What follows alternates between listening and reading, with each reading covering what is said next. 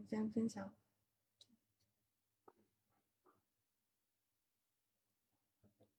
不知道能不能听到声音？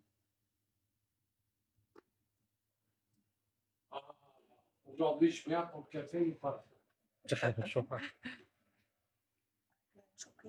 可以听到吗？哎，我这里为什么没有啊？菠萝，你你试一下，你把那个麦加上吧。Hello，我这里为什么完全是空的？你像我这个。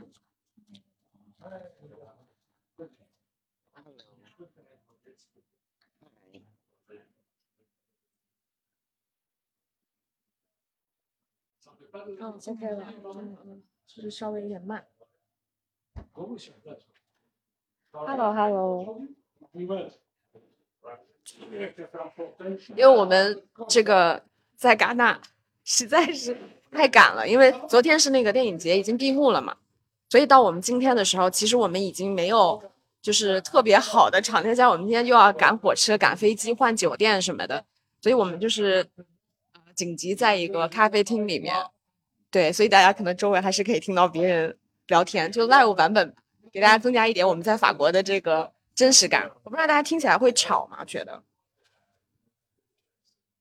如果我们把那个麦凑近一点，是不是会稍微好一点？对，应该会好一些。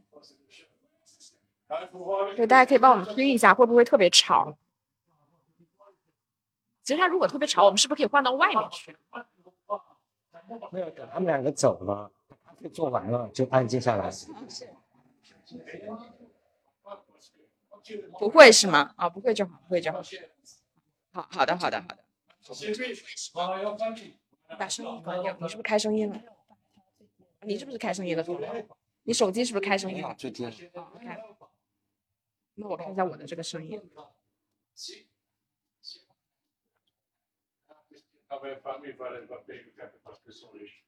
那大家能听到我们背景声音里面？啊，知道了。啊，知道了，他走了。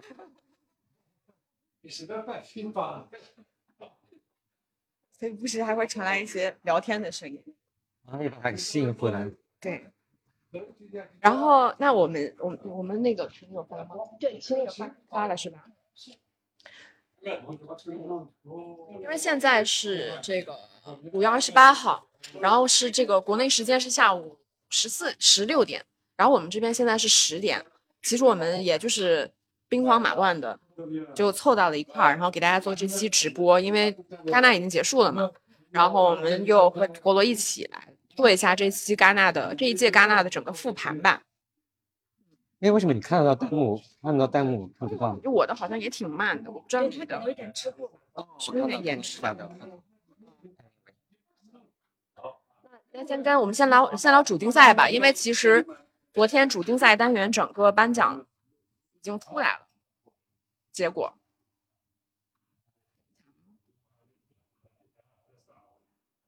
那个金棕榈的大奖，然后我现在已经完全脑子懵掉了。坠楼死亡，坠楼死亡对，然后评审团大奖是利益区域，对吧？最佳英雄是陈英雄，然后最佳导演英雄 最佳导演是英雄，最佳编剧是那个版呃版本原二，哎，版原本二，不好意思的那个怪物。最佳女演员是米尔维·迪兹达尔，就是枯草；最佳男演员是《完美的日子》的伊索广斯。评审团奖是颁给了阿基·考里斯马基的《枯叶》。对对，对大家青青年组百元对百元育儿。然后这个结果跟你们之前的预期差别大吗？陀螺？呃，其实不大，就是感觉挺正常的吧。就我觉得获奖的这些片子也都在意料预料之中，呃，他们的场刊评分也都挺高的，呃，对，所以就是今年是可以说是比较颁的比较不错的一届了。因为往年我们有看到就出来的名单这样大跌眼镜，我觉得还颁的特别可怕。比如说像去年就有很多差评片，或者是完全就像是他们没看过电影在盲颁一样。那今年呢，很显然他们是看过电影的，甚至感觉他们是不是偷看了场刊评分来颁出来的这样的一个结果。嗯，我记忆中上一次有点像这种结果的，可能是在二零一三年，呃，应该是一三年，我没记错，还是一四年阿黛尔生活的那一年。呃，斯皮尔伯格是评委主席，然后评委会还有李安，还有呃那个尼可基德曼啊这些人。然后那年也是把呃金棕榈颁给了《阿黛尔生活》，当时是场刊最高分。然后整个颁奖名单也是基本上都是场刊能评分很高的电影。呃，当年我们大家也都在猜说，哎，斯皮尔伯格是不是偷偷看了场刊？那今年会有一点像那一年，但是呃，这次说明就是认真十年前了，就说明这十年之间没有哪一年的颁奖结果是呃符合所谓影评人，因为场刊代表影评人嘛。呃，符合影评人的这种喜好的，呃，比如说十年一次吧，这种能符合影评人喜好的就十年一次。那今年刚好又是这样的一年，所以就影评人们、记者、媒体们也都很开心。所以那个你对于就是陈英雄的那个拿奖也不意外是吗？他拿最佳导演是不意外，因为呃他在国际场刊，然后在其他呃。其他国家的媒体的评价其实都很好，尤其是在法国和美国媒体这边都评价很不错，只是刚好在我们华语媒体这边评价很差，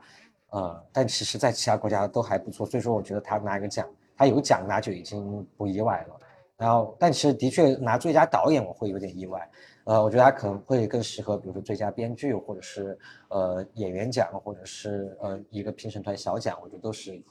有可能的，那最佳导演还是会很意外，因为，呃，其实最佳导演一般我们会是颁给在导演技法上会比较突出的，比如像去年的朴赞玉，然后再往前可能比如像侯孝贤啊，然后像这些导演都是肉眼可见的，嗯，在技法上会或者在风格上、视听上都有比较突出的表现。那嗯，陈英雄的这部呢，就是可能没有那么的突出吧，对。那部片子你喜欢吗？陈英雄？我还挺喜欢的，呃。喜欢的原因就不方便说，但但我还是挺喜欢的，因为呃，可以说就是我家属其实也是很喜欢做饭的，然后因为他是东北人，他就特别喜欢在家里面做饭，然后这样做完饭的时候就坐在我面前看我吃，然后你看，如果你看电影你就知道这边有一幕就是男主角给女主角做了一大桌菜，然后就坐在旁边看他吃，然后就说代入感好强。你今年就是主竞赛单元，你自己有特别喜欢的片子吗？有，但是我喜欢那个片子在华语场刊。哎，就是是什么？是倒数第一。去年夏天，我我好喜欢那个片子，因为我觉得那个片子其实我觉得比较容易忽视它的一些优点，而看到它不是说缺点吧，而是看到它不是那么重要的一面，就是它的剧情方面。剧情方面，大家如果只看剧情的话，就会觉得说啊，好狗血啊，然后。人物又无法代入，他们两个的爱情无法相信，哦，最后也没有感动，然后就会觉得打低分，嗯，但是我觉得这个电影就不是为了让你去代入，还有不是 Call Me by Your Name，就不是说让你去感受他们两个的之间的激情，他没有，也不也不想让你去感受女主角的感受，他把所有的东西都抽离出来了，呃，那我觉得这其实是他拍的比较好的一个地方，因为他的切入点和可能和他之前的那个呃丹麦的那个原版。因为他是改编了丹麦的那个电影，他跟他原版《红心女王》对他跟那个原版可能就不一样，他就是要去做情感上的抽离，然后去用那种大特写啊这种东西，然后去从另外一个角度去审视，或者是去呃去看看待这段关系给每一个人，或者是欲望这个本身给每一个人造成的摧毁性的这些这些东西吧。所以我觉得它可能不是大家期待中的。那样的一种电影，所以可能大家在预期之下就会有差评，有有有不一样的评价。对，就是我我记得我去看去年夏天那场，就是也也不是首映场，但是那场超好笑的。就是我们在现场，你知道他他们因为那个电影有的时候会有那个演到。那个女主角她有点那个情不能自控的，就是那种受情欲支配，所以她会有一些反反复这种什么自我打脸什么，然后现场就会有一些男观众傻傻傻叉，反正我觉得全世界都有吧，然后就会发出一些就是那种非常不合时宜的笑声，你就会觉得很奇怪，这有什么好笑的呢？就是就是他们俩，比如说。本来他们说好，我们以后就是就停止了，不要睡在一起。然后下一个镜头又他们俩又睡在一起，然后一片笑声。对，而且我还我觉得是这是戛纳的一个问题啦，就是我觉得笑不是问题，但是会有呃会有很多女生或者记者会呃被这个笑声带走。呃，因为我有留意到，比如说像这次呃去年夏天的豆瓣短评，不止一条，可能有好几条就提到说啊现场发出爆笑，好多人笑场。我觉得很多人会把这个来作为。啊，这个片子不好看的一个证据，但其实这个片子其实是有一些地方它是好笑的，它是有幽默的，它故意设置是它，因为它是有嘲嘲讽在里面的，有一种讽刺在里面，有些女主角的表现啊，或者是一些 drama 的地方，它是有讽刺的东西在里面，所以它其实的确有可能是好笑的，但是可能就把那个有有观众或者有影城肯定把它误解成是笑场了。呃，我们可以让老板能不能把音乐 关掉，这样说一下，我们再再再录音。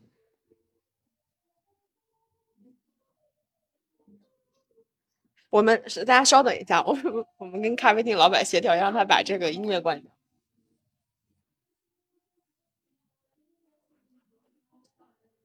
就咖啡厅的老板也许觉得我们有点不可理喻。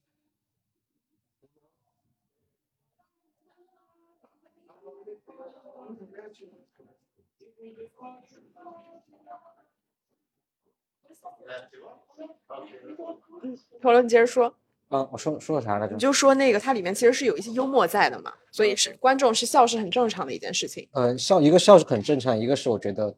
嗯，就是笑和笑场这件事情并不能说明一个电影的好坏吧。其实像我那天看维姆文德斯的那个《完美的日子》，其实那个片子最开始就是也是整个华语的打分是比较低的嘛。然后大家我在反正我在豆瓣上看到有一些人就是也是质疑他的出发点，觉得维姆文德斯就是去。东京旅游，然后觉得东京厕所挺好看的，所以就觉得要拍一部就是以东京厕所为题材的片子。大家都觉得这个出发点好像很草率，就决定了说这个片子可能也很草率。然后我觉得这肯定是不对的。反正就是凯瑟琳布雷亚的那个片子，我觉得你在看的过程中，反正我不知道别人是怎么样，就是你作为女性在中间其实是觉得有一些不舒服的。就是我不觉得女性有情欲，或者是她受一些情欲导致她行为有些反复这件事情有什么好笑的。所以你在现场看的时候，你就会觉得。好像你们是对于这个女性受自己情绪支配这件事情觉得很好，所以你会觉得有点尴尬。这是这是我看的最奇妙的一最奇怪的一场。但是你肯定有些部分你也是会觉得挺挺有意思的。小朱，你呢自己有就是比较喜欢的主竞赛单元的片子吗？你少来跟我说。我昨天不是刚录过节目？其实我最喜欢的就是那部《坠楼死亡的剖析》，然后他正好就拿了金棕榈。哦，你先拿着我。嗯。托老老师，你有觉得就是你心心目当中的金棕榈是哪一部？就是这个，也是这一部是吗？对，因为我真的很喜欢这个，因为其实今年戛纳电影节，因为这个片好像是在倒数最后几天才放。对，我在嗯，在大家很多人，比如说特别喜欢西兰，特别喜欢坠楼死亡的解析啊，包括特别喜欢利益区域的时候，嗯，给出超级好评的时候，我都觉得，嗯。也不错啦，但是就没有碰到一个我特别喜欢。但是，嗯，布雷亚的这部，嗯，去年夏天，呃，我是从情感不是也不从情感上吧，就是我从观感上面来说，我是觉得给到我极大的震撼的。整个后半程我是张着嘴看完的。我说哇，我说拍太好，就还其实不是情节上的给我的震撼，因为其实我没有看过原版。就情节上后面的反转什么的，我其实觉得是 OK 的，而且我觉得他有的时候他会打破我的预期，就有些时候他剧情往这边发展，我想说哦，难道要往这边发展吗？就突然像又不是，然后我就我们在这儿就不跟大家剧透了，但是呃还有这样的一些东西在里面，但更多的我觉得还是导演他在技法上，然后在他运用这些把这些像我刚刚说的特写啊，然后人物关系的这种走位调度上面，他做的太好了，以至于大家很难看得出来，它这不是。那个朴赞玉那样的很炫技的东西，所以看的时候你我就会觉得我在看那些东西，我觉得哇拍的太好了，整个后半程我就觉得哇 哇就是这种感觉。那坠楼死亡死亡的剖析就是当时我知道，因为他一度都是那个场刊最高分，他最后也是保持的是场刊最高分吗？坠落死亡剖析。坠落死亡其实他在不同场刊上面得到的评分不一样，嗯，但他一基本上都是在前三的位置。对对。比如在我们华语场刊好像是前三第三名，然后在荧幕国际荧幕场刊是第二名，然后在法国的场刊上好像是第一名，啊，就是不太一样，但基本上都是前三。因为今年其实是有一部华语片入围的嘛，就是王明导演的那个纪录片《青春》。对，你们当时就是看到那个片子之后，或者是走，就是整个比赛，呃，不是整个比赛，整个那个电影节竞赛，对，走到。往前推进的时候，你们会觉得中间有一度觉得王斌的片子是可能拿奖吗？肯定，就在中途的时候，我们都仍然觉得说，哎，毕竟是纪录片嘛，然后觉得有没有可能说会给一个评审团奖，就是这种鼓励性的这种奖项，我们还是有是有可能的。但是进入后半程的时候，这几个爆款出来之后，就就我们会发现周围，不管是在我们在网络上，在外网上，然后在这些国际影评人的嗯记者啊、媒体的这些讨论里面，我们会发现没人再讨论这个片子了，我们就觉得悬了。就是这种，其实我们就有时候会发现说，如果你在前半程出现，然后你没有大爆的话，你就会悬。嗯，比如说呃，因为我就我记得王兵这嗯首映的第二天晚上就是利益区域，嗯。但是你会发现，到后半程，大家还在讨论利益区域，大家在预测或者在干嘛的时候，都还是会讨论利益区域。你就，但是没人在讨论青春了，所以那个时候我们就觉得青春悬了。其实我有点不太知道，就比如说像戛纳他们整个评评审团的成员，他们是在什么时间节点选出来说我们所有的奖项大概颁给哪些片子呢？因为他们看片应该跟我们不太一样，因为我们其实是按天一天可能十几天的行程，每天会去看，然后逐步有。但是我理解他们就是评审团，他们看片的这个节奏应该跟我们是不太一样的，所以我不太清楚他们。他们其实是一样的，一样的是吗？他们其实一样的，他们还是跟着首映的这这个节奏来的，一起看的。对，也不一定一起看，因为你知道，就是，嗯，它主竞赛它会有很多场嘛。它现在第一天晚上它有首映，然后第二天早上有两场重映，早上和中午各有一场。那就评委他们根根据自己的安排。就如果我觉得我今天晚上没事儿，我就去参加这个红毯首映，走下红毯什么的。如果我觉得今天晚上我不想走红毯，我可以有另外的事安排，我就明天早上起来看，也大概是这样的。但基本上就是在这几场之间，就按跟着这个顺序看。那这个评审团也挺累的呀。对他们是很累，尤其是我觉得有些演员，或者是他们呃可能平时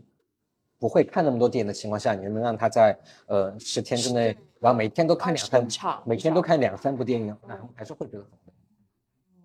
所以，那其实如果是这样的话，他们其实在这个评奖的过程当中，确实还是可能会受很多舆论的这个影响。肯定会的。就虽然说他们嗯不去尽量不去看，但是比如说他们团队里面有公关，然后有助手，然后这些身边的人，大家都会去关注这些媒体的评价，都会跟他们说说，哎，好像那个《坠楼死亡线》评价很好。然后如果碰碰到那种特别有主见的嗯评委，他可能就是说，他们评价好跟我有啥关系？然后但会也会有一些评委，他可能会被这个左右，他担心自己。嗯，给把奖颁出颁给了一个评价不好的电影，或者大家就会骂他品味差什么。那这种呢，他们这种这些评这种评委呢，他们就会受到这种左右，就哦是吗？那他可能要多关注一下这个电影怎么样？你有知道他们在这个过程当中，他们是如何把每一个奖项选出来的？嗯，这个我们就，呃是这样的，就是因为在今年嗯开幕的时候。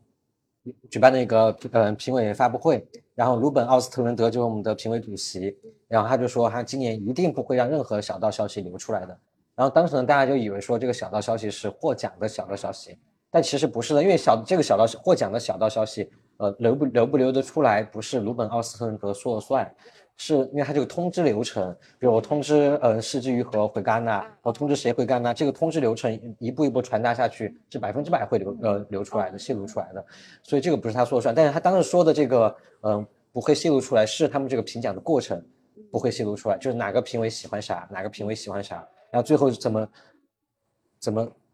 怎么争论的，呃，他们是不会泄露的。所以说现在我们就不太知道说他们内部是怎么去讨论，我们只能有一些很小的一些细微的一些八卦消息，比如说我们现在知道泰的那个导演迪库诺，法国导演迪库诺，他肯定是力挺，呃，法国女导演。女导演呃特里叶的坠楼死亡的解析，然后我们也知道他看呃文德斯的完美的日子看哭了，然后所以这个片子也是我今年唯一一部看哭的片子。真的吗？我们很不喜欢这个。为什么？因为我们觉得很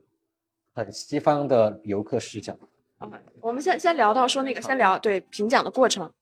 嗯，莫想他怎么又把烟又把烟气打开了？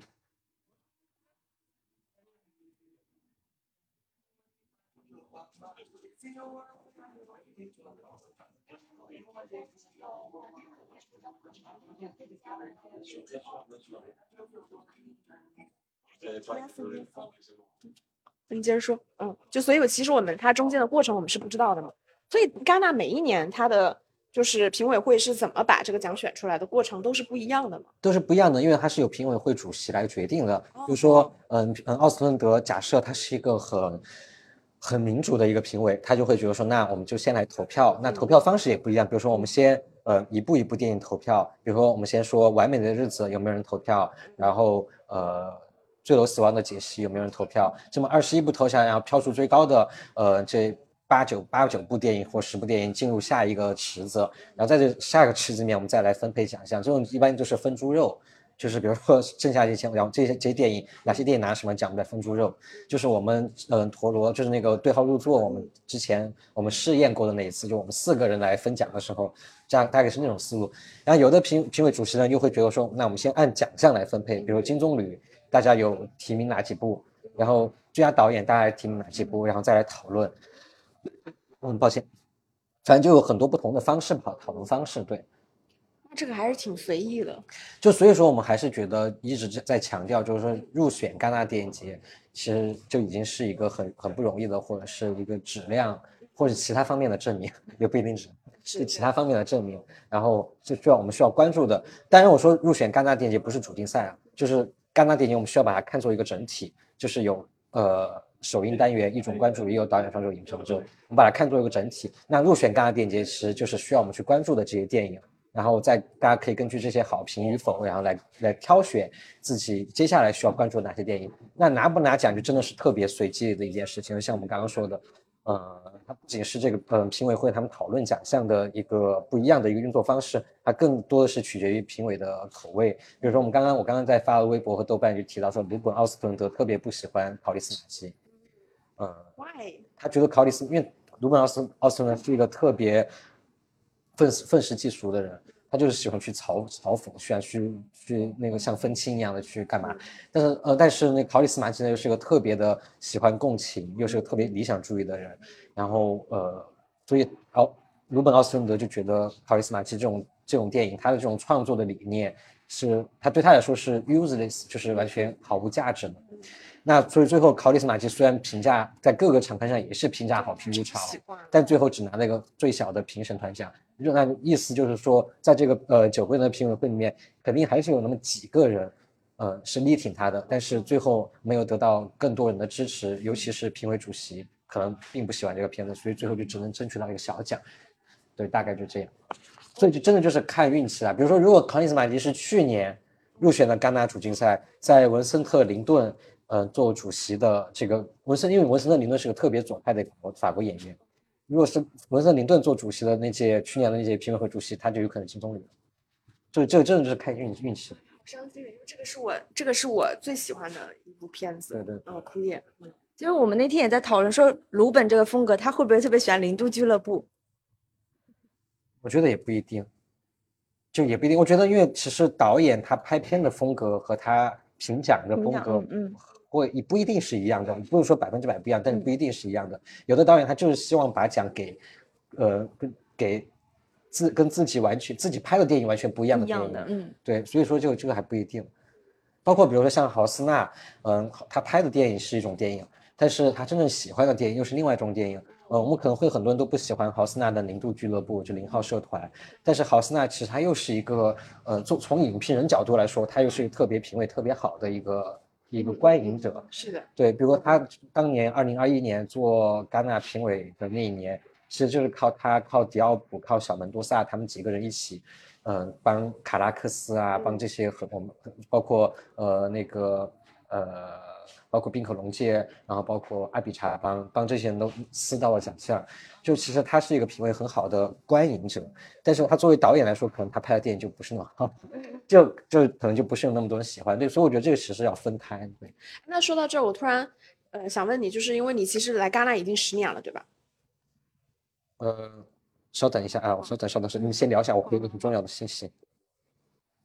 因为就是考里斯马基的《枯叶》真的是我今年最喜欢的一部片子，然后以及你们可能没有那么喜欢的维姆文德斯的《完美的日子》，其实那部片子我也是很喜欢。然后像维姆文德斯那个片子，就是反正我看的时候，我一直觉得他打动我的一点，就是他其实还是听上去可能是老生常谈，还是一个就是七八十岁的老年的导演，他其实在思考死亡这件事情，所以他本质上是在通过日常的重复来试图去制造一种说生命静止的假象，来尝试说我是否有可能去抵御衰老。抵御死亡以及生命的意义这件事情，所以我在看的过程当中，我还是觉得就是非常的呃有趣。嗯，只是说他结尾那场戏我不喜欢，就是明显要冲着拿奖，让那个做广司拍了三五分钟，对吧？大特写又哭又笑，那场戏我是不喜欢。但整体片子其实我是喜欢。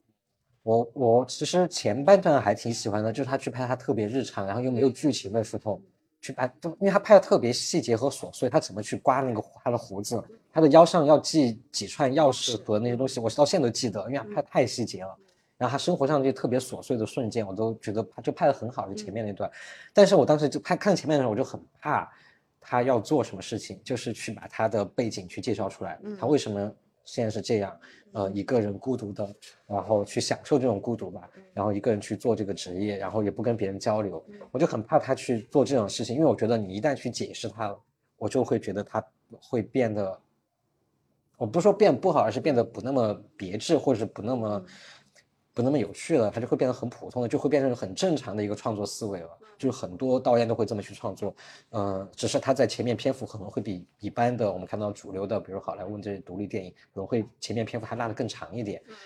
呃，所以当当我看到他后面开始解释的时候，我一下子就会比较失望。对，对他解释确实是会让你觉得整个片子格调往下拉了一点，对对对，就变得更容易理解。但是我我看的时候，我倒是比如说看到他前面明明是一个情绪非常稳定、生活非常平淡的人，然后突然可能会发生一些稍稍微来说有一些戏剧冲突的事情的时候，你可能就会觉得好像没有那么好看。但我后来后来我在想这个片子的时候，我觉得他他的这个做法其实是在就是就我们说到那个重复的不可能性，就是你无论怎么试图去远离人群，你制造一种我在独立生活的假象。以以以此来就是抵抗衰老这件事情，但是你日常生活里面出现的一点点不同的地方，都会提示你，你这种重复是不可能性的。我觉得你说的这个点很有趣，是我之前没有注意到的。呃，但是我我还是觉得说，如果要去从这个点去出发去创作的话，我觉得还是觉得他没有必要去，而且还有最重要的问题是，我觉得他没有必要去把他的背景、他的家庭设置成另外一个阶级，就设成一个很有钱的家庭。就因为我之前有跟朋友聊到，就是说。这种感觉就有点像王斌拍青春，去拍那些工厂里面的这些小呃这些工人，就是纺织工人，年轻的工人，然后拍一半，人突然说，其实他是广州的一个富二代，这这觉得有点奇怪。我觉得你可以去，我觉得你刚刚说那个说法其实挺好的，就是帮帮我理解了说，就是大家为什么还是很喜欢这部电影，包括它也受到很多好评。但与此同时，我还是觉得他的这个阶级设定我有点奇怪。说到这个，就是我们昨天也是在做那个整个戛纳主竞赛单元拿奖的复盘嘛，然后我们就开始总结，就是说发现每个片子它其实，在政治这个角度上面，当然不是国内的，就是它其实都会有一些角度。比如说《梅姆恩的四》这个片子，它其实就是一个，它明明是一个算是大资产阶级，或者是反正是个非常日本非常有钱的阶级，但是他自己选择成为一个无产阶级。然后包括我们提到那个《坠落死亡的剖析》，然后哪怕是那个怪物。然后还有那个女主角的讲什么？呃，枯草，它其实都会有这个维度。是一个左派的残疾人，对对对对吧？就是我觉得我不太清楚，像比如说，如果像戛纳这种，因为戛纳可能每年选出来的这个奖项，其实都会政治色彩会浓一些。但呃，这我不确是这个这个说法是 OK 的吗？就是，会有我我觉得不太 OK 了，就因为我个人觉得其实啊。在作者电影这个维度吧，就我们抛开商业电影来谈，这种实质我们可以把商业电影所谓的这种院线电影或者是好莱坞主流电影啊，包括国内的主流电影都纳入进来，其实都 OK 的，都可以说得通。就是我觉得没有任何电影是不政治的啊，是的，是的，就这个是首先我们要说的。所以说有的时候很多网上的论调说，哎呀，拍电影就拍电影，你演员就演员，导演就导演，你不要去牵扯政治。但是任何电影都是，因为它都会有意识形态的，对，都是有意识形态，都是都是一种政治。首先我们说明这一点。然后，那在作者电影这方面，他可能在这方面表达就会更多一点。那其实我们看本届主竞赛，除了你刚刚提到的这些电影，呃，我们可以列出一部我们觉得看似最不政治的一部电影，你们觉得是哪一部？王斌吧。王斌还是王还不政治吗？王斌还没有呀，这个去年夏天吗？去年也很正式啊。对啊，就所以说我是有点难。对，所以我的意思是，问这个问题的意思是我们没有办法找到一部不政治的电影，因为我们把咱范再把这个范围再扩大，扩大到整个戛纳电影节所有电影里面，仍然找不到一部所谓我们觉得说真的找不出一点政治角度的就没有。所以说，我觉得这个是一个不太成立的一个提问，就是没有任何电影，当今包括漫威电影，包括我们国内的所有的院线电影，没有任何一个电影是不政治的。了解。只能说是他讨论的东西是不是直接把这个东西摆在台面上去讨论，我觉得这是另外另外一回事。那这个我觉得也挺有意思的，就是反正，但我这个说法不能代表共性，至少我一直都觉得戛纳每年的评奖，就是因为我们可可以说政治，但政治其实是个很大的。嗯话题，就嗯是你可能涉及到任何跟人权、什么民生什么相关，它其实都会有这种角度，对，包括任何人群它其实都有。但是为什么会给我或者是可能某一部分大众造成，就是戛纳每年选出来的奖项，它其实可能政治意味更浓，但它的政治意味跟我们说嗯奥斯卡那种政治意味肯定是不一样的。对，什么政治正确这种不一样，你会发现它可能是在一种比较先进或者是比较先锋的角度去试图挖掘这些问题嗯本身。呃，我觉得这个有这个感觉，我觉得还可能，我还是我还是觉得不成立的原因，是因为我觉得可能还是因为大家先入为主。就比如说像奥斯卡，假设因为我知道你刚刚说的其实是不一样的，但是我们只是举个例，就是假设奥斯卡选了一个一个黑人残疾人，然后又是同性恋的一个电影成为奥斯卡最佳影片，那我觉得可能超过半的国内的网友，嗯、他就算没有看过这个电影，他都会说啊，你是真因为因为这个 buff 跌 buff 你才拿到了最佳影片，他们可能都不会去看说这个电影到底好不好，呃，所以我觉得会有这种先入为主，说比如假设今年的主竞赛的，嗯，假设今天的金棕榈是一个非洲片，然后是那个阿达阿达姆和那个什么。哈哈哈阿达姆和什么那个什么的，反正是个非洲的那个女导演的长篇首作。如果金棕榈是她的话，大家还是会这样说啊，你是因为政治什么原因的。然后呢，回到刚刚你的问题，就是我们先抛开政治正确不谈，就是只是从政治的这个话题来谈的话，呃，我觉得对，肯定对于一个小众的评委会来说，就只有九个人，他们在呃看这些电影二十一部主竞赛电影的时候，他们肯定会去有自己关心的话题。比如，如果我是一个女性导演。然后我在看那么多导演、那么多电影的时候，我肯定会更关注女性导演的创作，或者是女性女性的议题。比如，如果我是一个 LGBT 的一个一个评委，那如果有个电影它就是在在讲 LGBT 的东西，那我可能更容易被打动，并不是因为说它偏爱，而是因为它会容易更容易带入，它更容易被打动，那他更更想要去力挺这个片子。我觉得这是很正常人之人就是人之常情的事情，并不是说他夹带私货怎么样的。对。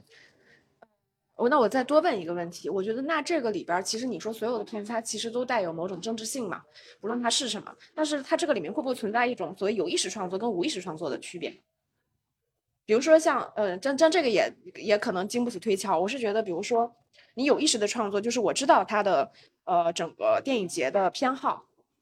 所以我是有意识的，就是去加一些这种议题。无意识创作就是我即使只是出于我自己创作者的这种自觉，明白。我就是对这个东西感兴趣，或者是这个其实呃不仅是作者性来，哦，不仅是政治性来，包括我们所谓看到的一些风格啊，然后形式啊这些东西，其实都存在的这种这个提问，就到底是它是有意识还是无意识的？呃，我觉得都有。就在电影节上肯定是有那种很呃想阿谀奉承的，想要去迎合电影节口味的，嗯，想。哎，什什么意思？想问要不要加杯咖啡？等一会儿，等一会儿加。这肯定会有这种就是想要迎合电影节的这些导演存在，而且肯定会出现在电影节上面这种电影。呃，当然肯定，这是我觉得都有。这就那这个怎么去分辨？我觉得就是这其实真的是要靠所谓在前线的这些影评人。我不是说就是呃某全全世界各地的这种对，就是大家去关注这些，为什么我们每天要发场刊，每天要发呃各个国家的这些场刊，这些影评人给这些电影打多少星？呃，我觉得都是参考。就我觉得呃，当我们发现一个电影，比如有的影片你关注的某一些影片，你觉得靠谱的影评人，他们给这个影片影片打差评的时候，你就要去想他为什么要给影片打差评，是不是因为说这个这个影片它就是一个阿谀奉承的东西？我觉得其实这就是或者说你到时候了解然后或者你到时候再看到这个片子，你自己也会有一个判断，就是它到底是个什么样的片子。专业视角的判断嘛。对对对，就是其实就是交给大家来来判断，它到底是一个像蒙蔽了所谓的戛纳电影节选片人的这么一个作品，还是怎么样？还是真的是一个很好的作品？其实这个是其实是有一点难分辨。是难分辨，因为其实而且我就刚说错了，抱歉，它其实并不是说去蒙蔽了戛纳电影节的选片人，嗯、有可能戛纳电影节选片人他都知道这个东西是为了迎合而但是他仍然会选。他仍然会选它，因为他知道这个东西到时候在在电影节首映的时候，它是会有市场的，就是有这些有一部分的市场，就有部分的国家的发行商，有部分的这些就有些国家的观众，他就是喜欢看这种刻板印象的所谓的电影节电影。比如说，我们会经常说这种第三世第三世界国家的卖惨电影，它可能就是会在西方的这种呃这些国家里面有一些很有钱的就是中产阶级的白人啊什么的，他们就喜欢看这种卖惨片啊，这看的时候会感感觉这边心里面很舒服，就是有市场。所以说这些选片他们没办法，他可能为了这些方面，他可能会把它选进去。那我顺便再问一下，因为你你是你是来戛纳十年了还是？对，十年。就是那你会觉得今年就是可能我不确定这十年之间你有感受过某些就是在戛纳缓慢的或者是可能变的这种什么变化，无论是在他的这个偏好上面，还是整个议整个议程上面有一些什么变化吗？或者是尤其是今年？嗯，我其实觉得变化其实最大，我我做过一个数据啦，就是在我刚来戛纳第一次来戛纳的时候，二零一二年。然后印象特别深刻是二零一四年那一届主竞赛，一共十八部主竞赛电影，没有一部是没有，只有十八个导演里面没有一个导演是没有入选过主竞赛的。就全是入选过主竞赛的导演。然后那年就是大家也，我记得当时也有很多评价，就说是完全全是熟脸。那从其实从那年之后，我记得就开始慢慢慢慢的，戛纳开始呃在在主竞赛里面会纳入越来越多的。呃，从来没有进过主竞赛的一些导演，并不是新导演啊。比如说像今年的格雷泽，他其实之前也拍过三部电影了，也呃也是非常有地位的导演。但是今年还是第一次入选戛纳电影节主竞赛，他会纳入越来越多的这样的导演。呃，那到了一，我记得最多的是应该是一九年还是一八年，拿到了十个，就这样会过半了，都是第一次入选主竞赛的导演。那这个我觉得是这些年来戛纳电影节的一个改变。然后其次呢，就是女性导演。呃，我记得最早的时候，呃是零。就是一二一三年的时候是完全没有一个女性导演的入选主竞赛，然后那到今年就在我们的这里七个女性导演入选了主竞赛，然后这也是一个改变。然后就是长篇首首作，长篇首作以前也是零，然后到近几年之后，它可能每年可能都会有一部。就是到主竞赛吗？还是到主竞赛啊？到主竞赛可能就会有那么一部或者两部，但是这一两部可能评价也不是那么好，但它至少就会有时不时会就会有那么一两部嗯长篇首作进入主竞赛，然后给大家一个信号，就是哎，你如果你首作也有可能进入主竞赛的，然后这也是一个改变，然后其他改变就会比较宽泛一点，就是可能是其他单元的一些选择、选片上的选择啊什么的，对，大概是这些吧。我问一个特别八卦的这个。那个那个，其实也不是很八卦，就是我我们来的时候，其实我真的以前在国内，比如说看那个新闻的时候，你就会觉得好像国内有很多网红会去蹭红毯这件事情。结果我们来了之后，发现其实全世界的网红都会专门穿的贼好看，然后就是为了来这个红毯走一走，拍两张照片。就是这个是不是也是在这十年间里面？就是我不相信一二年的时候他也是这样的吗？是，也是这样的。对，因为其实呃，戛纳有个就是呃，有个专门的词汇叫 Monday March。就是登上那个红毯台阶，因为大家都知道看红毯就知道，戛纳有一个台阶，就进入电影宫，它有个很长的一个台台阶，好像是那台阶二十四级，就是刚好是呃电影的二十四二十四帧，你知道就是那样很很做作，很做作，然后就二十四级台阶，就你要登上那个红毯的台阶，然后登上那个台阶，其实就是对于戛纳来说是一个特别有形式感的东西，那这个其实是在很多年几十年的历史上沉淀下来的。然后我记得我当时在法国上学的时候，我班上那些同学从来没去过戛纳电影节，就是当时学电影的时候，他们就说啊，我们要去走红毯啊什么的，就对他们来说，去戛纳电影节最大的吸引力和就是走红毯。我觉得对于同学，对于普通这种年轻来说都这样了，对于那些像你刚刚说那种网红啊。或者种小明星，就 N 线小明星来说，就更那个吸引力就更大了。对，所以我觉得可能不只是像国内的这些网红，然后可能对国外全世界的人来说，他们都想要去走一下那个台阶、那个红毯。包括我觉得有些记者，我们自己去看那个媒体场的时候，哎，你也会拍一张，走那个卢米尔厅上去，因为媒体场有时候会走那个台阶嘛，所以大家就可以自拍一张，就在台阶上自拍一张。虽然不是正式的走红毯，也想在那个地方拍一张，就它是一个很形式感的、很很有标志性的一个一个一个一个情景吧，对。真的挺有意思的，我觉得这一点，就是因为其实，因为戛纳的红毯就真的很小。我之前就听说戛纳的红毯很小，我来的时候发现是真的很小。其实，对我觉得其实这个大家有个误区，就是大家会觉得说，比如像一些颁奖典礼，奥斯卡什么的，哇，他们红毯好长，啊走好久。但其实无论是威尼斯还是柏林还是戛纳，他们的红毯都很短。对，对，就是在这么，就是大家真，就是真的很夸张。因为前面哦，我先我先跟大家说一下，大家如果在那个。听我们直播的过程当中有什么问题的话，可以就直接在我们这个屏幕上留言。然后我我先继续问，就是因为我觉得这个事情真的非常神奇。就是你说白了，这个红毯，你在哪里的红毯不都是红毯？就是为什么戛纳会这么具有特别的意义？因为前前几天的时候，我会觉得非常的有意思，因为。我第一次来，我就看到很多人穿的真的非常好看，就是男生穿的西装，然后女生穿的很漂亮的礼服，但他们明显不是明星或者是这个影人，因为这个配置人员配置上会存在一些问题，然后他们举一些小牌牌，就是求哪些哪些票，然后我想说他们为什么会来求票呢？后来我悟出来，而且穿这么好看求票，我们还在想说他到底是有偿求票还是无偿求票这件事情。后来我悟出来，他们应该就是想求票上去拍张照片，对吧？嗯，类似的，或者是他们就真的是抢球票，因为球票这个也是戛纳电影节的一个传统。呃，就我觉得像这两年是变少了球票的，因为因为它变成线上系统了嘛，就是大家可能转票啊什么的会更方便了。以前它其实是纸质的票，就是红毯走那个，它叫 invitation，就是它是一个纸质的一个实实体的一张一张一张门票。然后那个时候球票更多，就在电影宫，我们知道电影宫门口，基本每一场呃那个红毯首映前，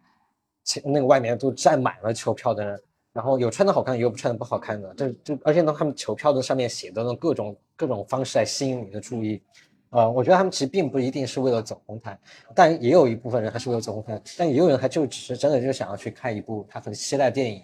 所以他们这是有偿还是无偿？就是无偿的，就是球票。哦，就无偿的。我我一度想说，我把我这个 badge 借给你。因为因为不能黄牛嘛，戛纳是禁止黄牛的嗯嗯，所以他们其实就是无偿，因为因为会有很多人，啊，你们可能也知道，会有很多人在开场前或者怎么样临时有事儿去不了，啊，对对他们其实是求这种票哦，就他去不了，那你作废，你还不如就转给人家。所以他们为什么守在那个电影宫门口？因为很多人从电影宫里面门口出来的时候就把票转给他们了。就因为尤其是在市场那边，很有可能是因为突然有个会嗯要跟要跟那个发行商开个会，临时有个会，这种很很常发生的。他们去不了，他们晚上订的那个红毯首映嘛，他们就把票发给那个送给。所以陀螺，因为你这次来戛纳，就是上次也有聊过嘛，身份有一点点转变。那你觉得这次除了看片，你实际上的行程当中，哎，这这次那个主赛你看了多少？哦，我没数，只但是我只有只有那几部大家评价很差的我没看，然后其他地方都看了。对，除了看看片，就是你有参加哪些比较比较 fancy 或者不 fancy 的活动？fancy 的活动还是都有参加，但是嗯，就是拍拍照啊，然后去蹭一点吃的啊什么的，然后就走掉，这也没有啥。但是主要这个还是为了帮助我们短片宣传嘛，嗯嗯就是也不是说我自己有多大力 去去参加这些 fancy 的 party，因为其实因为你自己并不是一个多么有需要去，我个人来说，从个人角度，你并不是有那么需要去参加这些活动的人。那我只是觉得从我们的短片的角度考虑，我可以我们去多拍点照，然后我们可以嗯、呃跟配合一些宣传啊什么的。那除此之外，我觉得也没太大用处。你觉得在戛纳这些活动上去认识一些所谓的一些国际的公关，类似于什么选片或者那种公关公司有？这个问题很这个对，就是对对，比如说你觉得没用吗我觉？得没用，真的没用？我觉得还是觉得取决于你自己来戛纳是一个什么身份。嗯就我有看到，呃，有很多人，就甚至中国人，嗯就就甚至就这一次，嗯大家在一些酒会上面特别热情的说：“哎呀，你是你是哪个谁谁谁谁吗？哎呀，我可以加你一个微信吗？什么什么的。”然后说：“啊，我是谁谁谁谁，哎，以后我们可以可以嗯可以什么。”但我觉得这个是没啥用处，因为别人并不知道你是谁。但如果你说，呃，哎，我是小我是小白船的制片人，然后我能加你微信，我们以后他说啊，你是小白船制片人，就是如果你是自己是有个作品，或者你自己是有个身份来到戛纳电影节的话，那我觉得你去做这些呃社交型的呃活动或者去认识人，我觉得会可能会比较 OK，因为大家知道你是谁。那大家如果比如说如果刚好对方也看到小白出来或看到我们的片子，那大家觉得说，哎，以后可能真的有合作的机会可能性，那大家就自然自然就会有接下来的交流。那加一个联系方式，我觉得这是 OK 的。但如果大家都不知道你是谁，你加了联系方式，然后你把你之后你甩一个链接或者甩个什么东西给人家，人家也不一定有时间看，跟他忘了。大家可能一整个干了链接加要加几十个上百个微信，你后来任何链接给别人，别别人也不会看，所以我觉得那是无效的。我我想问一下，就是如果是你自己带片子来，像你们这次其实有短片来嘛，你们在行程上会有什么差别吗？比如说要，因为我我自己不知道，就我看他们其实应该是会有那个主创定点到另外一个地方，专门是去拍照啊什么，就是也蛮标志性的那个地方。对我们不会跟他们一样，因为我们不是戛纳的那个官方，我们是那个影评周那边，但是其实是一样的，也是会有各种各样的让我们去拍照啊，让我们一起去跟就是所有的其他导演一起聚餐，然后让我们跟嗯、呃选片团队一起聚餐，然后要各种拍照的环节，然后各种就反正安排了很多活动，让我们去参加。然后，然后因为刚好，嗯，而且有些活动它只是让导演去，但刚好因为我们的书会导演英语不是很好，所以我就基本上所有导所有的活动我们都都得陪同他一起。对，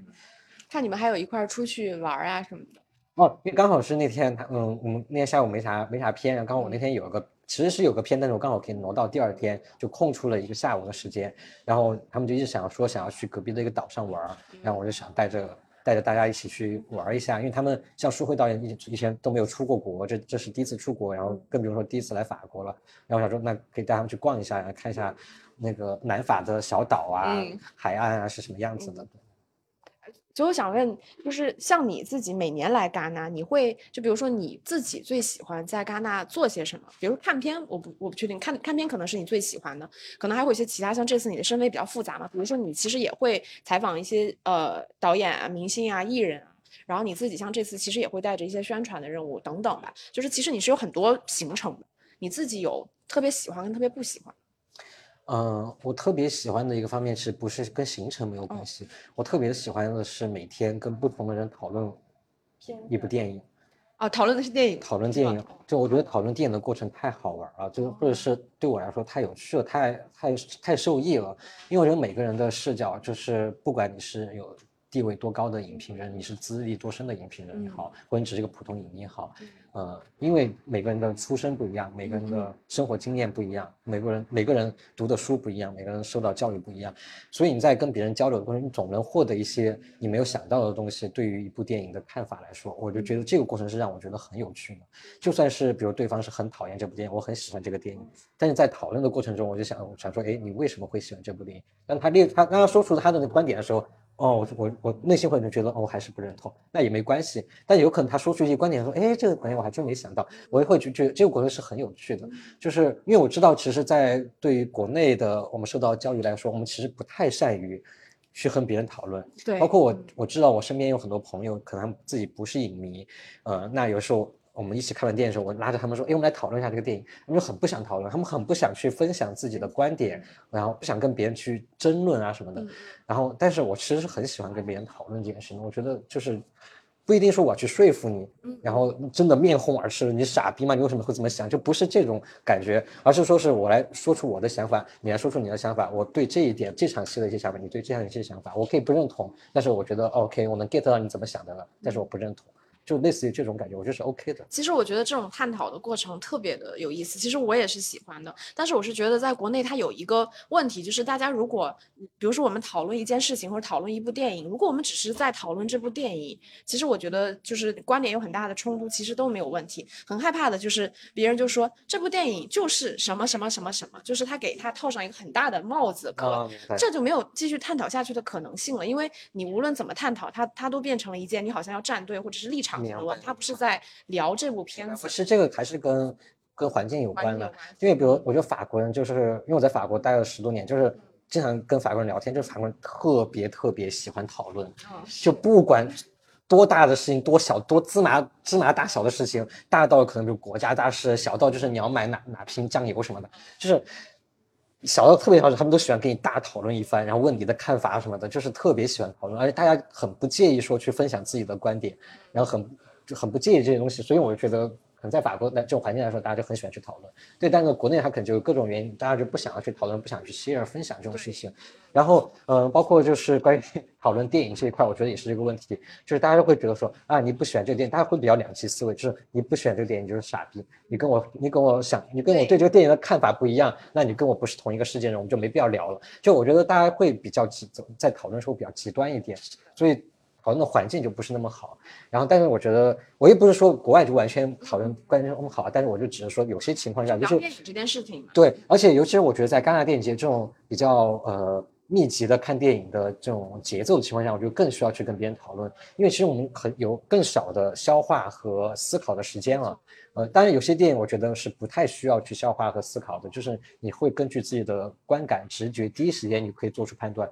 我就是喜欢这个电影。你的身体是最诚实的。是的，对，就比如说我看，我刚刚提到说看那个呃去年夏天的时候，我就感觉到，我就切身感觉到，我是张着嘴在看的。我说天哪，这电影怎么那么好？虽然我可能要会需要去花时间去想，我为什么会给我这种感觉，它好在哪儿？这个我可能是之后需要花时间去消化，去跟别人讨论的。但是我切身体会就是，我就是喜欢这个电影。呃，那有些电影，比如我觉得像呃那个奇美拉，或者像有些可能更需要去消化的一些电影的时候，那我觉得比较难消化的电影的时候，我就可能就是，可能就更需要去跟别人讨论。尤其是你可能接下来呃看看了电影，十分钟之内你马上赶到下一场电影，你还这个电影你都还没有想好，就是你可能评价评论都还没想好，你就马上进入下看下一部电影去思考下一部电影了。对我觉得就是一个大量这样的一个感觉。所以其实它也是一个对我觉得其实是对心理跟生理极限的挑战。对对是这样的，就是我觉得我我好像在电影节刚开始的时候，我就跟朋友讨论这个事情。嗯，就是来到戛纳电影节，其实是大家都觉得很累。像我们刚刚刚坐下来的时候，问你们感受如何，你们觉得你们觉得这一个字就是累？嗯，因为其实我们嗯在往常就我们看院线电影、刷抖音啊那些，其实都不太需要我们思考，是我们看到是什么什么，我们喜欢它呈现出来的东西，或者我们不喜欢它呈现出来的东西。包括最近呃国内特别火的那个《漫长的季节》，它不太需要你就更多的思考，你的思考可能是滞后的，就是我看完电影了之后。我去想它跌不跌位，我去想它这个片子这个剧好在哪儿，它是之后的东西。但是我们在戛纳电影节看的所有这些电影，你在看的过程中，你的大脑是高速高速运转的，你不是说你呃放空在那看的。就我就这是很疲惫的，对，就是很疲惫，就这个导就导致很疲惫。比如说我们随便说啊，就是像那个诺尔瓦赫尔的《奇美拉》，它中间突然有一段像那个默片一样。去把人物去做一个呃降格的那个一个那个特别快速的一个处理，然后把对白抽离掉，加那种很滑稽的音乐，像默片一样，像卓别林这种电影一样感觉。然后你这时候你不可能是放空的，你说哇好有趣，而是你会去想，哎，他为什么这么做？他这么多原因是不是这个方式、这个形式是不是契合他那个东西的？包括我们刚提到布雷亚的那个去年夏天，他在他的第一场情欲戏的时候，他完全不给女主角任何的面孔上的特写。和完全是男性的一个一个面孔上的一个表现，你就会想他为什么要这么做？为什么他那个时候明明我们的女主角去引发的这场性欲戏、情欲戏，但是为什么他完全把女主角的脸完全抹去了，只给我们看那个男主角的脸？为什么这么做？就你看的时候，你就必须要去思考，对，因为你不可能看完的时候再去思考，你看的时候根本思考不过，因为他之后还有其他抛出来其他的问题让你去想。所以我觉得就是在刚刚电影累，不仅仅是因为节奏快，你要每天要看那种电影。而且是所有的电影，你都需要是在在看的时候，你就要去思考。对，那我觉得，其实这这个这个才是电影，就是我觉得需要你需要享受的嘛，就是还是又痛苦又享受。我觉得是享受的，因为我真的觉得电影，如果你作为一门艺术的话，它就是需要你去思考的。你看的过程中需要去想的，而不是而不是无脑的。当然，无脑是另外一种电影，是一种作为娱乐商品的。啊，一种电影，因为你是一个好的东西，我并不说那个是不好，它可以是作为娱乐、作为商品的这种东西。但是你要说艺电影作为一种艺术的话，那它就是需要你去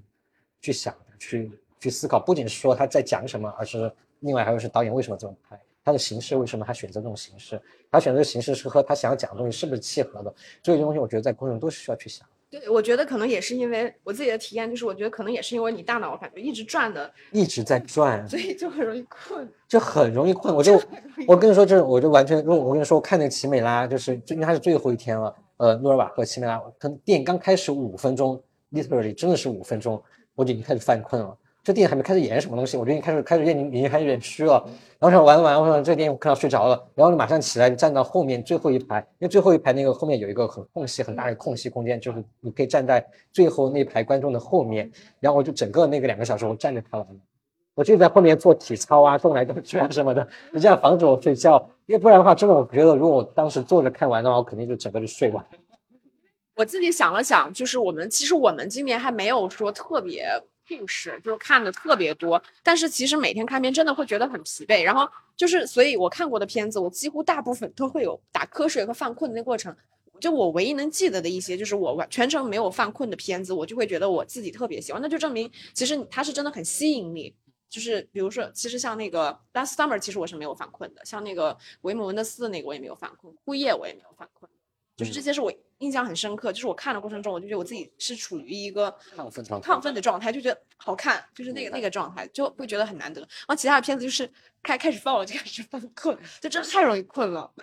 对，我觉得这个其实也是一个比较诚实的一个一个身体的一个反应吧。就它其实并不是取决于说电影闷不闷，对，而是因为取决于说你消化信息的难度是有点大的。一个消化信息难度，一个是你喜不喜欢这个电影。就像我觉得有些电影它可能消化信息量特别大，但如果你真的喜欢这个片子，你喜欢它让你消化的这个过程，你还是会看到会很有趣。那有电影就是它可能甚至还不闷，它一点都不闷，但是你就觉得啊好无聊，我要睡着了，这种感觉。你知道今年我们看那个西兰的片子的时候，我们俩就有两个特别极端。他看西兰的片，他觉得特别兴奋，看的可开心了。但是我在看的过程当中，因为西兰那个片子它就是两种极端，要么就是黑乎乎的。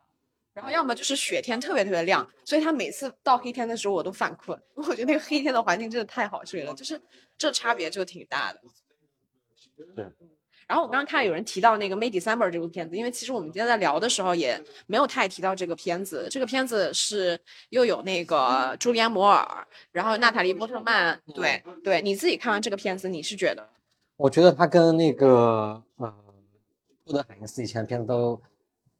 不太一样，就是至少大家印象中的托德·海因斯片子不同，他可能跟他最早期的时候有些片子会比较像一点，就是会特别像那种呃几十年十十多二十年前的那种 B 级片，然后制作特别粗糙那种肥皂剧一样的那种东西，然后会用特别夸张肥皂剧，对，特别夸张的那种推拉镜头，然后那个音乐啊什么的，然后嗯，我记得嘟嘟熊，嘟嘟熊其实在旁边呢，他现在不敢，他现在不想说话，但是嘟嘟熊就说一句，他说呃他的评价说的是就是不。不不美的海因斯是你说的吧？嗯，他其实对不美不在美丽的海因斯，反而是他可能故意是把它做的有一些呃浮夸，有一些塑料，然后有些有些丑陋的这样的一个海因斯。那就就像我刚刚说，你在看的时候，你想说啊，海因斯怎么拍成这样？啊，你不能第一时间就说啊，拍成这样好烂啊，这是什么破片？那你第一时间应该是马上开始思考，他为什么这么拍？他为什么以前拍海拍那个卡罗尔时候拍的那么美，但拍成突然还开始拍的那种塑料感？你马上开始想，那就是你会发现他讲的东西就是这样的东西，就是他就想着在讲塑料、塑料、塑料、塑料情，是讲很塑料、很假的这些东西。那一下就觉得哦，他原来是贴合的，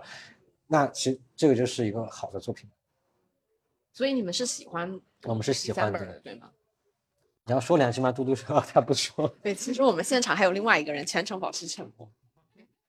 因为我在看，我看我在看这个片子的时候，就是到我后来看《Last Summer》，虽然说两个片子肯定不太一样，但是因为它探讨的那个主题上，其实都是跟这个成年人和未成年人感情的这个部分嘛。然后我当时看的时候，我自己哦哦，因为我自己其实是还挺喜欢凯瑟琳·布雷亚的那个，我是觉得从这个视角上，他去探讨成年人跟未成年人之间感情的这个话题，其实已经走得很靠前了。但是你在回头想《May December》的时候，你就会觉得他探讨的东西是很模糊的，是很遮遮掩掩的。就是我，我其实看完那个片子，我就不太理解。就是首先，他其实是从娜塔莉·波特曼的视角去，从一个旁观的到逐渐进入，到最后理解说，朱利安·摩尔可能是会在某一瞬间，成年人是会对未成年人产生某种情欲上的东西。但是我觉得整个片子，也就是那个点让我觉得是亮点。但是整个它其实对于朱莉安·摩尔和她那个小老公之间，其实基本上没有。又遮遮掩掩，又讲不清楚。对，但我觉得《May December》的重点并不是在于，就是它跟那个去年夏天讨论的东西是是不一样的。一样，是的，是它重点不一样是吧？是吧？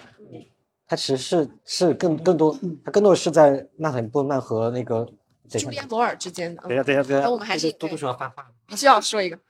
就对，主要是在讨论一个演员去模仿另外一个人进入他的世界。然后企图去理解他，并且夺取怎么样诠释他的一种话语权，然后最后他可能是不是成功还是失败？然后在这过程当中，他会觉得自己站上了高峰，但有一瞬间可能又又觉得自己很失败。就是其实是在一个两个女性之间的一种角力，这种角力也不是说我一定要争什么，而是就是甚至是夺回自己的一个话语权，就像一个镜子一样去对照。所以那个骑行那部分就是一个一个一个一个镜子而已。对，其实重点可能。呃，当然也有表表现那个男那个那个男那个那个小小男孩儿，小男孩儿，就那个对那个小小奶狗，对那个小奶狗的一些心情，但他更多的是一个，我觉得是一个比较工具的存在。对，对我觉得就是他这个片子，他这个设定让我想起有点像那个比如说像阿萨亚斯的《希尔斯玛利亚》，或者是呃，或者是那个克兰伯格的《星图》，类似于这种这种东西吧。对，那你因为那个，其实娜塔莉波特曼在里面的表演也明显，最开始其实是有机会去冲这个影后的。对，后来你们你们觉得她这次的表演是 OK 的？我们还是觉得很厉害啊，包括我们还是觉得说戛纳影后如果是给波特曼，我们也觉得是 OK 的。然后对，但只是很多人在说，哎，他们有没有冲奥的可能性？我们就觉得可能性不大，因为海恩斯这个片还是太小众了，就是对于好莱坞，尤其对于好莱坞来说，它太独立了，太小众了，呃，不是奥斯卡口味的那种那种东西，对。就我在看的过程当中，我觉得娜塔莉波特曼的表演，她因为她基本盘就在那里，她其实就是演的很好，然后再加上他就是有一点虚伪的那种调调，他其实就是拿捏的。对，就是其实他跟朱莉安·摩尔他们两个的表演方式，因为他们角色设定导致他们两个表演方式完全不一样。就拉塔莉波曼就是感觉就是那种很很虚伪、很假的那种感觉，很做作、很做作的那种感觉。然后呢，那个摩尔又是另外一种感觉，所以他们两个表演其实都很好，只是我觉得拉塔莉波曼他的角色和他的表演可能更出彩一点在这里面。但我我看的时候，我其实会觉得他在被朱莉安·摩尔摩擦。真的，我这是自己的 演的。就做牛奶丝。我做来了。因为朱莉安·摩尔在里面是一个攻击性比较强的角色，他一开始就说了，他有点呃，有有点就是讨厌那个娜塔莉·波特曼，很担心他出来是不是一个大明星的样子。但娜塔莉·波特曼呢，他是一个很内化的一个角色，就他表面上表现。娜塔莉·波特曼是一个比较内化。对，因为他表面上表现自己很优雅，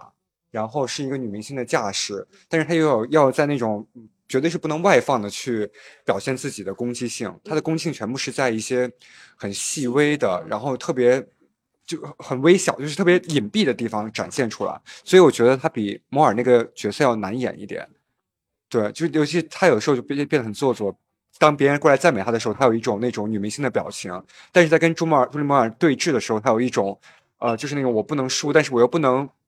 表现出来我很在意，就是那种。样子就那个细微的感觉非常难难拿捏，所以我我们也觉得奥斯卡不太会青睐这种非常内化的表演。对，OK，那我觉得我们两个人之间的差别可能是在于，就是你你观察的是就是娜塔莉波特曼这个表演跟她这个演员角色拿捏的难度上，我觉得我可能更多的是在那个大荧幕上感受到两个女明星就女演员吧，对，气场，然后以及说她们作为女明星那一面，就是你会觉得好像因为朱莉安摩尔这个角色，说实话对她来说没有什么突破。就是在她自己可能比较熟悉的那个范畴里面去演，所以你单纯从表演难度上，我觉得肯定是娜塔莉波特曼更强。但当他们两个人的脸就帮她化完妆，然后一起放在那个大荧幕上的时候，你可能视线，反正我自己吧，就会不自觉的被朱莉安摩尔吸引。对，所以我这个可能就不是什么技巧层面，完全是个人这个偏好层面上的。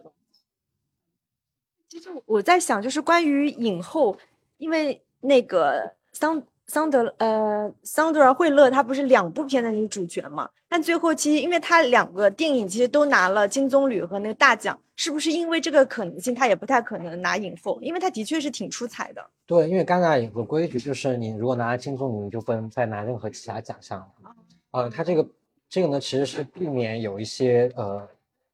过于出彩的电影把所有奖都拿完了。嗯，其实是希望二十部主竞赛里面，还是可能尽多尽可能的给更多的电影有奖项，因为其实我们之前提有提到，电影节它不仅仅是一个给电影颁奖的一个地方，它更重要的是把这电影卖出去，让这些电影有被更多的人、被更多国家的观众看到，那这些作者导演他们的表达、他们的创作、他们发出的声音才能被更多人看到，他们才能继续创作下去。呃，我觉得它是一个这样的一个体系，所以说那呃给。更多的电影奖项就能帮助到更多的导演，那帮助更多的电影，我觉得是一个这样的角度，所以他们才有这样的规则，说如果你给了一个电影金棕榈或者给了一个电影评委会大奖，那这个电影就不能再拿其他任何奖项了。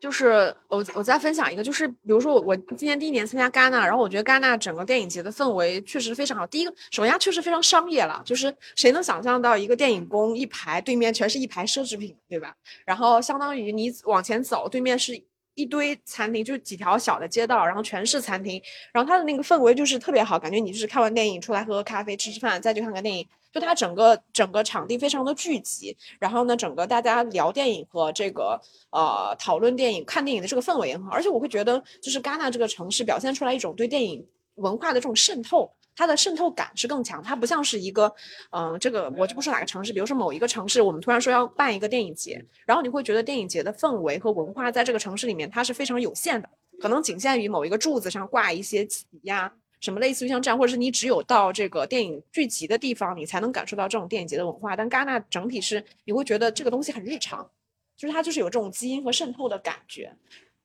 我觉得这主要还是因为戛纳太小了，太小了是吧？应该是戛纳嗯太小，一个人太多了。就是今年可能呃官方统计还没有出来，但今年官方的呃拿到官方就是市场里面的证件就已经有接近两万人了，然后再加上媒体加上影迷证件，啊各种各样的电影节比我们证件更高吗？高。啊，然后今年大概可能，反正我估计至少也有二十多、三十万人，嗯，涌进戛纳，在戛纳电影节期间，那呃，它就会造成本来那么小的地方突然涌进那么多人，所以你就不管走到哪儿，你都觉得都是来参加电影节的人，这种感觉就很很浓厚。所以我那天还在跟嗯朋友聊，就说其实，在戛纳电影节期间，这十十二天期间，你是生活在一个泡沫里面的，你会有这种感觉，就是在这十二天里面。你只在聊电影，你不管见到谁，你们都在聊电影。哎，你今天看了啥？哎哈喽哈喽，你看那个片子吗？哎，那个片子喜欢吗？大所有人都在聊电影，你不管在干嘛，你跟旁边人都在聊电影，你听到的人也在聊电影，然后导致说这个这个世界上发生的不管发生什么事情你都不知道了，你都不 care 了，或者你都这个地方对，你都比如说我，比如我们刷刷刷网，呃，在刷社交媒体，刷外网的社交媒体也好，国内社交媒体也好，我们都在关注，诶，看有没有跟戛纳相关的一些消新闻消息，我们在关注这些东西。然后比如说我们会发现，诶，最前前段时间是不是有哪个很知名的歌手去世了？你们都不知道吧？干嘛干嘛泡沫？我忘了，好像是反正有个很知名的一个一个国外的一个歌手去世嘛，但大家都不知道。就我我就举个例子，就是你在这个泡沫里面的时候，国外发生不是国外，就在泡沫之外发生很多事情，我们都都被我们主动屏蔽掉了，我们就沉浸在这个十二天的完完全全关于这个电影的这个泡沫里面。然后我觉得戛纳的魅力，或者是它让大家觉得上瘾的地方的一个原因，也是因为这个地方，它像麻你被麻痹了一样，这个十二天你完完全全就只是关于电影，我觉得很难，有些这是非常难的，很难得的。然后所以说导致你你之后你可能现在你没没啥感觉，那等过几个月之后，你就会想说，啊明年还是想再来，哎 我们现在的想法就是我好纠结啊，就觉得好累啊。是很累，但是你还是希望这种虚脱的感觉，就而且是因为电影，因为我们热爱的这种艺术形式而虚脱的这种感觉，我觉得大家会不断的想要回到戛纳电影节的这个原因吧。然后这是其其二是像你刚刚提到的那个觉得很商业啊什么的，就是戛纳电影节其实整体啊呈现出来的一个感觉就很浮华，嗯，像一个哦真的非常浮夸。很像很非常浮夸，就你每天晚上走在路上，全是穿成那样的那种人，走来走去，就是男的穿着西穿着那种晚礼服打领结，女的穿的就有多夸张有多就能有夸张多夸张。然后他们一般要么是走红毯，要么去参加那种海滨大道上的各种 party、各种晚会派对。然后我们看到电影宫对面那餐厅，然后都是。价格不价格不菲，然后也是爆满，里面在用刀叉喝着红酒，就觉得很浮夸。那这也是另外一个原因，就是戛纳电影节还会给你营造出一种 exclusive 的感觉，就你感觉你是身处于这个世界上，在电影领域，这上就是最高端的，对对对，我搞一个最对象牙塔就是最顶尖的那个。戛纳它最顶尖的。就算你只是一个记者、一个媒体，对，你看到这个斯科塞斯的《花月杀手》，你是全世界首看。首看，而是只有这么一千多个媒体、一千多个记者能看到的这一场，而它只放一场，你是你是这一千多个人里面的其中之一，没抢你没抢到是吧？我抢到票的。对，还比如说阿莫多瓦那个三十分钟短片，你就觉得你是那一，你就觉得你是那一千多人的其中之一，是那一千多个人。他就会给你一种这种 exclusive 的那种嗯那种感觉，然后会让你觉得哇，我是有享有特权的人，我是在这个全世界上，他这种东西就会给你麻痹，给你一种泡沫的感觉，然后你第二年的时候，你还是想要再回来享受这种感觉，因为你因为当你一旦你回到现实世界，你就只是一个普通的影评人，普通的记者，普通一个在媒体呃一个媒体打工的一个人。但你一旦来到戛纳，你就变成一个所有人都在关注的，哇，快和我快说一下，好厉害啊和我快说一下《花月杀手》的评价，好厉害啊！这样能第一时间第一时间看到看到花月杀手，第一时间看到燃冬，第一时间看到河河边的错误，然后能站在呃刘昊然旁边，站在朱一龙旁边，啊，觉得哇你好厉害。但其实离开这个环境之后，你就只是一个普通人而已。所以说，它会让你一直想要回到这个环境里面，有你有这个原因。因为其实你已经参参加很多年了，就是你其实应该已经过了那种，就是比如说你电影节结束之后，从一种高度亢奋到一种日常生活的这种落巨大落差感，现在还会有这种。呃，现在不会有啊。我觉得其实我刚像我刚刚说的这些东西，也是我前几年总结出来的。然后前几年我就是特别喜欢戛纳，然后每天每年戛纳特别亢奋，然后各种发发评论啊，然后发那些东各种东西啊，一些事情。然后后来我就发现，哎，这种东西其实就真的泡沫感挺强的。然后开始总结这些东西，想说，哎，要自己在参加的过程当中就就已经要把这个泡沫感给消除掉。你需要有带着这种祛魅，对祛魅的一一种意识去参加戛纳电影节。嗯这样的话，我觉得你会跟这个电影节自己的心理上会拉出距离来之后，然后你的体验，然后你看这些电影的态度啊什么的，可能会比较稍微冷静和稍微相对来说会更客观一点。那我再再有一个问题很好奇，因为其实你已经来了很多年戛纳了，然后像你今年其实身份已经做了一定的转变，像你你会对未来几年，可能明年或者是后年再参加戛纳的时候，自己某种有某种预期嘛？就是或者期待，没有任何期待，可能带更多的片子没，有啊？唯一的期待就是我希望每年都能来戛纳每纳。年来不是你的保底吗？对，就是保底，就是说，但是保底也是很困难的事情了。是吗对，就比如说之前因为疫情的什么原因，就缺席了一年，然后但我还是比较希望以后能每每年都来都来戛纳戛纳。然后包括我跟跟朋友也说，跟我家属也说，因为我们要努力赚钱，要嗯。能去尼斯海边买一栋别墅，然后哦这样的话以后养老六十多岁养老，就我们就去那儿养老，反正我会法语，我们就那儿去养老，然后每年也可以拄着拐杖来参加戛纳电影节，因为你现在会发现戛纳电影节有很多老人没有，嗯就在媒体非常多。非常多老老年人嗯，这跟我们国内的环境不太一样，我们国内很少看到老年人去参加电影节，老年人看非常电微微看电影都都很少对要去参加电影节了。但是在戛纳电影节，各个各个国家的，美国的、法国、意大利的很多老年人，就白发苍苍的老年人，然后有的有还有坐坐着轮椅啊什么的，然后都会来参加电影。我想说，我以后就要变成这么样子，我真的觉得他们经历超棒的，就是对，超棒因。为其实我觉得在参加戛纳，哪怕只是看片，其实他对人的这个精力还是消耗很大。但是我们国内也有这么一个人，就是嗯，北京电视阿姨北京电影学院的李迅老师。哦哦，OK，李迅老师这次一共看了五十多部电影，天呐，我觉得太可怕了。我觉得我我我我看五十多部电影我都受不了，他看了五十多部电影，十多部，他平均每天要看五部了，平均每天五部部了。对对，我觉得这太太夸张太夸太可怕了，我觉得太厉害了，这他也是我们学习的榜样。因为而且他每年戛纳电影节这样都是看这个数量的电影。这个太厉害了。然后刚才有人问到说，那个戛纳的片子大概多久我们能看到？这个应该时间不是特别是吧？昨天不是那个颁奖典礼就有说某些片子的那个全球首映嘛都不一样，有些五月、七月、八月。对完？都不一样，因为有的电影它可能，比如说在六七月的时候，它突然上线了某个国家的流媒体，然后我们马上就能看到资源了。比如说有些电影它突然上了卖给了那个韩国的流媒体，就是经常发生的事情。嗯，然后我们就马上能看到韩版的资源，在韩国硬字幕的那种资源就能很快看到。然后有的电影，比如像斯科塞斯《花月杀手》，它已经确定说要等到十月份，然后才登陆院线，然后十月底、十一月份或者更晚，它才上线那个 Apple TV 的流媒体。哦那这种的话就会可能要等得更久一点。还有一些电影它可能更小众，然后更嗯更难卖出去，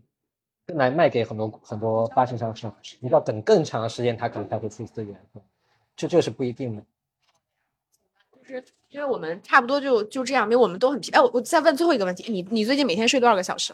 基本上在四到五个小时你呢。我也是，我也是知道我想每天四到五个小时，那我们相比睡的还挺多的。是，好厉害。因为我每天回家，基本明天我们回到住处的时候是一点钟了，一点钟我们马上 就完全不休息就开始录播客，基本上录到一点半的一点半到两点，让大家开始轮流开始洗漱睡觉，基本上所以就是两点过或者两点半睡觉。然后对于双晚和小课，他们可以跟完上晚校课还要赶赶稿子，每天陀螺电影日记的稿子他还要赶到可能要写到三点钟。然后呃双晚呢，就是他可能每天要把我们的音频导出来，然后上传百度盘，然后再发给我们的后期，大概也是差不多三点钟。然后每天早上七点钟就要起来抢抢票，抢完票基本上是不可能再睡着了。嗯你，抢完票之后，然后因为八点钟就要出门了，对，是的。就要结束就要出门，所以所以大概就这个四五四五个小时时间。对，我觉得戛纳，因为其实我们实际看片时间不会那么早，但每天早上七点要起来抢票，抢完票之后，其实你人又处于一种很兴奋的状态对，，根本睡不着。对，所以其实是有点难的而。且抢票基本上要抢半个小时，因为马上你要跟旁边我们就要沟通说，哎，抢到那个票没有？哎，快要陀螺，快帮我抢一张。然后我没抢到那个票，哎，你要不要去看这个？然后我们就会讨论一下，然后讨论的这个时间了？我们没有讨论的时间。我们就开始聊，就是说，哎，我没抢到那个票，哎，那个片要不要看？你们抢了啥票？哎，那个片我没抢，哎，要不要看？这种会就会讨论这个事情，然后就睡不着。然后就睡不着。对，然后睡不着。就会一直睁着眼啊，刷一下刷一下豆瓣的评论啊，刷一下那些微信群啊什么的，然后就到该起床的时间了。对，而且就是我看你们要发很多个平台嘛，就公众号要发，然后要发那个播客，然后豆瓣，然后小红书，反正就是其实很多平台，包括它其实是不同的这种介质嘛。是是是我觉，得这个压力还是挺大的，今年就是特别特别，今年会更累，对吧？今年会更行，那我们今天直播差不多就到这里吧。就是大家也，尤其是博德老师他们，其实确实是处于一种非常累的状况，就疲惫，还是要让他们休息。那我们这期直播差不多就这样，然后也欢迎大家就是在呃各大平台吧，然后关注这个陀螺老师的对号入座的播客，因为其实他们在这个戛纳期间，其实每天都是有更新播客，然后有聊到我们看到所有的不同的片子，然后因为其实我们后续就是大家可能要隔一段时间才可能看到我们在戛纳看到的这些片子，然后我们可以提前先关注起来，然后后续我们可以有这些片子之后再重新看，包括也可以关注电影疗养院，就是我们的这个直播间的主播，好吗？那我们这期直播差不多就这样了，那就我们就关房间了，谢谢大家，谢谢大家，嗯，拜拜。累啊，走了这么久。